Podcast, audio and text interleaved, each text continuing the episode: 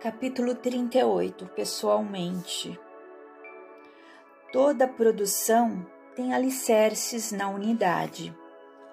As máquinas que se padronizam para esse ou aquele gênero de trabalho, mesmo que se pareçam entre si, são aparelhos que se individuam distintamente. As árvores, embora revelem as características da espécie a que se filiam, têm existência própria. Os alunos de um estabelecimento de ensino partilham lições iguais na classe a que se ajustam, no entanto, reagem de modo particular diante do estudo e classificam-se com notas diferentes. Catalogam-se enfermos num hospital segundo os sintomas que apresentam.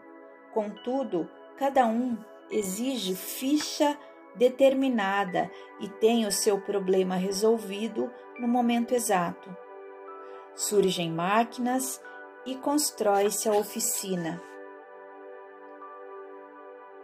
Repontam árvores e ateia-se a floresta. Congregam-se aprendizes e levanta-se a escola. Alinham-se doentes e a casa de saúde aparece. Recorremos, porém, a semelhantes imagens para destacar que o enfermo, que o inferno, considerado como localidade inferior ou estância de suplício depois da morte, começa em cada um e comunica-se pessoalmente, de espírito desvairado a espírito desvairado. Não haveria penitenciária se não houvesse delinquente. Notemos ainda que, se a ciência médica no mundo ergue caridosamente o manicômio para socorrer a loucura, a providência divina permite a colonização dos seres bestializados além do túmulo, em regiões específicas do espaço, para limitação e tratamento das calamidades mentais em que se projetaram ou que fizeram por merecer.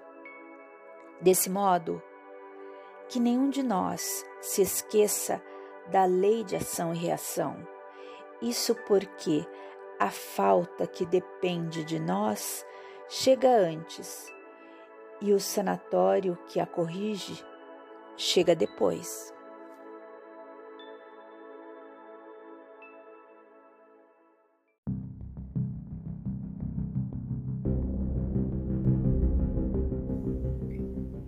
Reunião Pública de 12 de junho de 1961 de O Céu e o Inferno, parágrafo 13,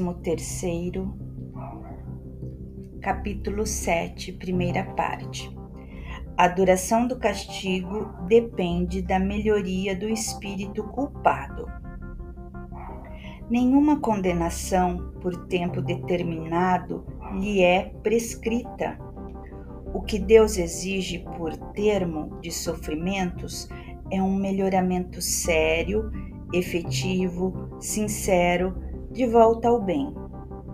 Deste modo, o espírito é sempre o árbitro da própria sorte, podendo prolongar os sofrimentos pela pertinácia do mal ou suavizá-los e anulá-los pela prática do bem uma condenação por tempo pré-determinado teria o duplo inconveniente de continuar o martírio do espírito renegado ou de libertá-lo do sofrimento quando ainda permanecesse no mal. Ora, Deus, que é justo, só pune o mal enquanto existe e deixa de o punir quando não existe mais. Por outra, o mal moral, sendo por si mesmo causa de sofrimento, fará este durar enquanto subsistir aquele, ou diminuirá a intensidade à medida que ele decresça.